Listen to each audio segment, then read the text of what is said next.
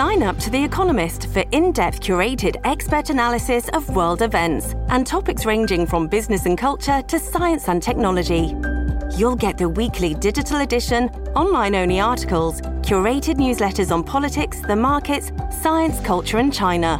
and full access to The Economist Podcast Plus. The Economist is independent journalism for independent thinking. Go to economist.com and get your first month free. TBS ポッドキャスト発信型ニュースプロジェクト。荻上チキ。セッション。京アニ放火殺人事件。青葉被告に死刑判決。36人が犠牲になった京都アニメーション放火殺人事件の裁判員裁判で殺人などの罪に問われた青葉真司被告45歳に対し京都地裁は今日求刑通り死刑の判決を言い渡しました。この事件は青葉被告が2019年7月京都アニメーションの第一スタジオにガソリンをまいて放火し36人を殺害。32人に重軽傷を負わせたとして殺人などの罪に問われていたものです。これまでの裁判で弁護側は被告には重い妄想性障害があったとして無罪や刑の減刑を求めていました。今日の判決で京都地裁の増田圭介裁判長は青葉被告の妄想性障害を認める一方放火殺人を選んだことについては妄想の影響はほとんど見られないと判断。心神喪失や心神耗弱の状態ではなかったとして最大の争点だった被告の刑事責任能力を認めました。それでは京都アニメーション放火殺人事件の被告に死刑判決のニュース。この裁判を初公判から取材している MBS 毎日放送の国土真奈美記者に伺います、はい国土さんこんばんはこんばんは。よろしくお願いしますお。願いしますお願いいたしますまずあの今日の裁判の様子というのはどうだったんでしょうか？はい。まあ、まずは裁判が始まる前からですね、その注目度の高さが伺えました。はいあの、今日の法法廷では23席の傍聴席が一般に開放されたんですが、その抽選に並んだのは409人と、およそ20倍の倍率でした。うんはい。また裁判はですね、あの、10時半に開廷し、まあ、その最初から判決が宣告されるものと見られていたんですが、はい証拠調べの手続きが再開されまして、まあ、報道陣はちょっと予想と違ったというので、あの動揺もあったんですが、うん。まあ、その後、判決の宣告が11時から再開されました。はい。はい、やはりさ判決宣告ということもあって、まあ、法廷内には少し緊張感が漂っていました。うんなるほど。判決のその読み上げの流れというのはいかがだったんでしょうか？そうですね、まあ、まずあの事実の認定から始まったので、はいえーそうですね、大体1時間半ほどですかね、事実の認定と、まあ、被告の精神障害などの、まあ、裁判所がどのように認定したかっていうところから始まりまして、うん。で午後あの、1時間の休廷を挟んで、えーまた判決の宣告が再開され、で最後、判決が言い渡されたのは午後1時40分頃ですね。うんなるほど。その判決が言い渡された時の雰囲気それから青葉被告の様子などはどうでしょうか？はい、やはりまあ死刑宣告が出たときは、もう報道陣がバタバタバタと出て、あのえー伝えに行くっていうシーンもあったんですが、はい。青葉被告自身はですね、まあ、それほど動揺がなかったといいますか、うん。はい、あのもう黙って言葉を発することなく、裁判長にあのよろしいですねと確認されたときは、まあ、深くお辞儀をしたというところが印象的でした。うんなるほど。では改めてこの裁判の争点となったのはどういった点なんでしょうか？はい、えーこの裁判の一番の争点は刑事責任能力でした。はい。まあ、青葉被告がですね逮捕当初から京アニに小説をパクられたというふうに、えー話していまして、ええ。弁護側は、まあ、それが妄想によるものだとして、えー青葉被告は事件当時、心神喪失で、えーまあ、無罪、または心神耗弱で刑刑をえー減刑されるべきというふうに主張していました。うんなるほどまあその点、具体的には責任能力が認められるかどうか、この点が争点だったということですが、改めてそれに対する判断、いかがでしょうか？はい、あの裁判所の判断としては、まあ、青葉被告自身に、まあ、京アニに小説をパクられたなどの妄想があったのは事実だと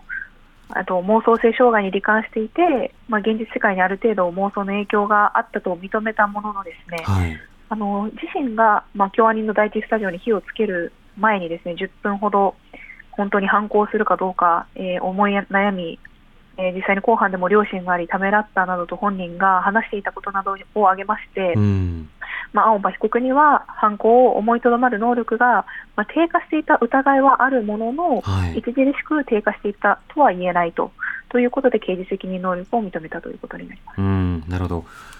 さて、あの、今回裁判員裁判ということですけれども、この判決に関わるの、関わり方、そしてその後の発信などはどうでしょうか？はい、あすいません、もういもう一度いいですか？今回裁判員裁判だったということですけれども、はいこの裁判員裁判のこの判決や裁判に対する関わり方や、その後の発信などはどうでしょうか？あそうですねあの裁判の後にですね、えっと、裁判員の方が6名え会見を開きまして、はい。まあ、どのような、あのーまあ、裁判にあたってどのようなことが大変だったかなどを、まあ、胸の内を明かしてくれたんですが、うん。まあ、ある方は、まあ、こんな多い、えー犠牲者を出した事件が二度と起きないようにと思っていると。うん。あとは、そうですね、重みをすごく感じたと。被害感情をやっぱ実際に聞くと、心に突き刺さるものがあった。遺族の意見がなかなか精神的に来ることもあったが、力を合わせて判決を出したとか。はい。あとは感情には感情的になってはいけないと思っていたが、涙を流してしまうことがあったと。うん。ただ、この、あの、まあ、話を聞くというのはとても必要なことだったというふうに振り返っていらっしゃいました。うん、なるほど。一方で、この判決について、遺族、関係者などからの声というのはいかがでしょうか？そうですね、あの一人の遺族はですね、まあ、やはりこれで、あのあまあ、妻に報告ができるというふうには話しているんですが、はい。まあ、死刑が出たときに、やはり、まあ、何か、なぜかわからないけど、涙が出てきてしまったとうんいうふうに話していらっしゃる方もいました。うん、なるほど。その被害者に関してですけれども、今回は被害者の匿名が認められたという点があります。この点いかがでしょうか、そうですね、この制度がですね、そもそも主に性被害者の保護を念頭に置いたものでして、はい。まあ、その他にも、まあ、被害者らの名誉やえー社会生活の平穏が著しく害される場合なども制度の対象となっています。うん。で今回の裁判については、えー犠牲者36人のうち半数以上の方が19、半数以上の19名の方が匿名を希望され、まあ、実際に裁判所が匿名を認めたということになるんですけども、うん。まあ、なぜ匿名を認めたかというところをあの京都地裁はまだ説明はしていないというところになります。なるほど。今回、あの、とりわけこの匿名、実名というものが、まあ、一つの論点にもなっていました。この点、はい国国土さんいかがでしょうか？そうですね、やはり、あのまあ、実名を選択された方、匿名をされた方、両方にお話をお伺いしたんですけども、はい。あのまあ、迷わず実名を選択されたというご遺族も、まあ、裁判をやっていく中で、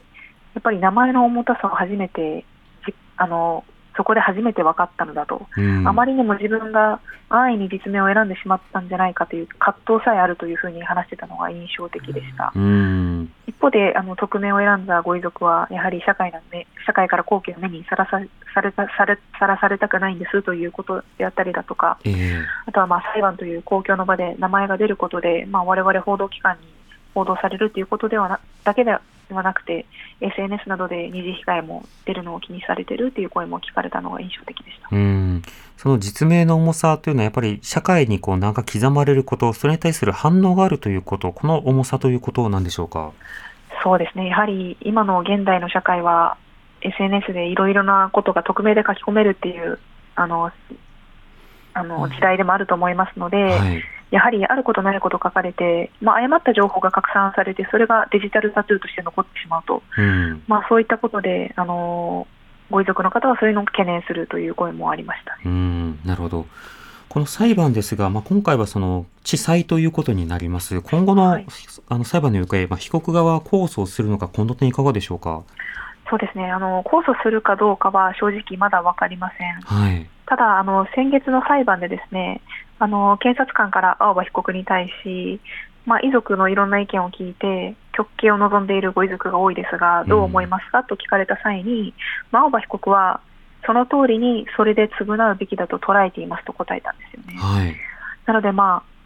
点だけではあの控訴するかどうかは分かりかねるんですけども、まあ、被告側が控訴することによって、ご遺族の方はまた新たな苦しみが生まれるのではないかなというふうにも感じるので、そこがあの懸念かなというふうには思っておりうます。ん、なるほど。また、これ、あの、事件以降、あの、裁判ずっと取材されていますが、あの、この裁判の、まあ、注目度の高さについては、国土さん、改めてどうお感じになりますか？そうですね。やはり今日の裁判でもそうだったんですが、はいあのやっぱり京アニの作品がずっと好きで見ていたっていうファンの方が、あの遠方から見にいらしたりだとか、うん。あとはそうですね、あの36人っていう犠牲者の数は、まあ、稀に見る凄惨な事件といいますか、ええ。それにまたご遺族の方が、あの名前を出すかどうかっていうところで葛藤されていたりだとか、うん。いろいろな重みを感じる裁判だなというふうに取材をしていて感じました。うん。本当にその歴史上類を見ないようなたあの今回の犯罪ということになるわけですけれどもその裁判官のあの今回の判決言い渡しなど裁判側司法の側の反応といいますか表情発話の仕方などはどうだったんでしょうか？そうですね、あの裁判長はあの、まあ、淡々とという言葉が正しいかわからないんですけども、はい。あのまあ、ご遺族の方のあのか被害感情も汲み取った上で判決の宣告をされているなというのが私の受けた印象です。あの判決の主文を言い渡したとですね死刑を言い渡した後に、まあ、裁判所からあの公正を期待するためになんか説諭と言って裁判長が何か被告に話しかけるといったことも裁判ではあるんですけども、うん。まあ、今回はそれがなくてですね、はい。あのどちらかというと被告はこれまでの人生であの周りからいろいろな支援の手を差し伸べられてにもかかわらずそれを自分全部自分で断ち切ったと。もう年齢も年齢で更生の余地もないという、まあ、ある意味切り捨てた判決だったのかなというふうには感じています。うんなるほど。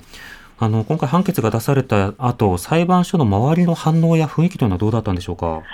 そうですね。やはりまあ報道陣が一日中あの、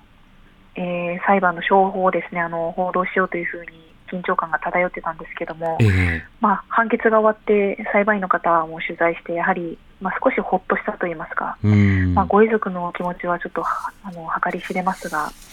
計り知れかねますが、はい。はい。うんなるほど。わかりました。国土さんありがとうございました。はい、こちらこそありがとうございました。ありがとうございました。MBS 毎日放送の国土まだめ記者に伺いました。荻上チキ。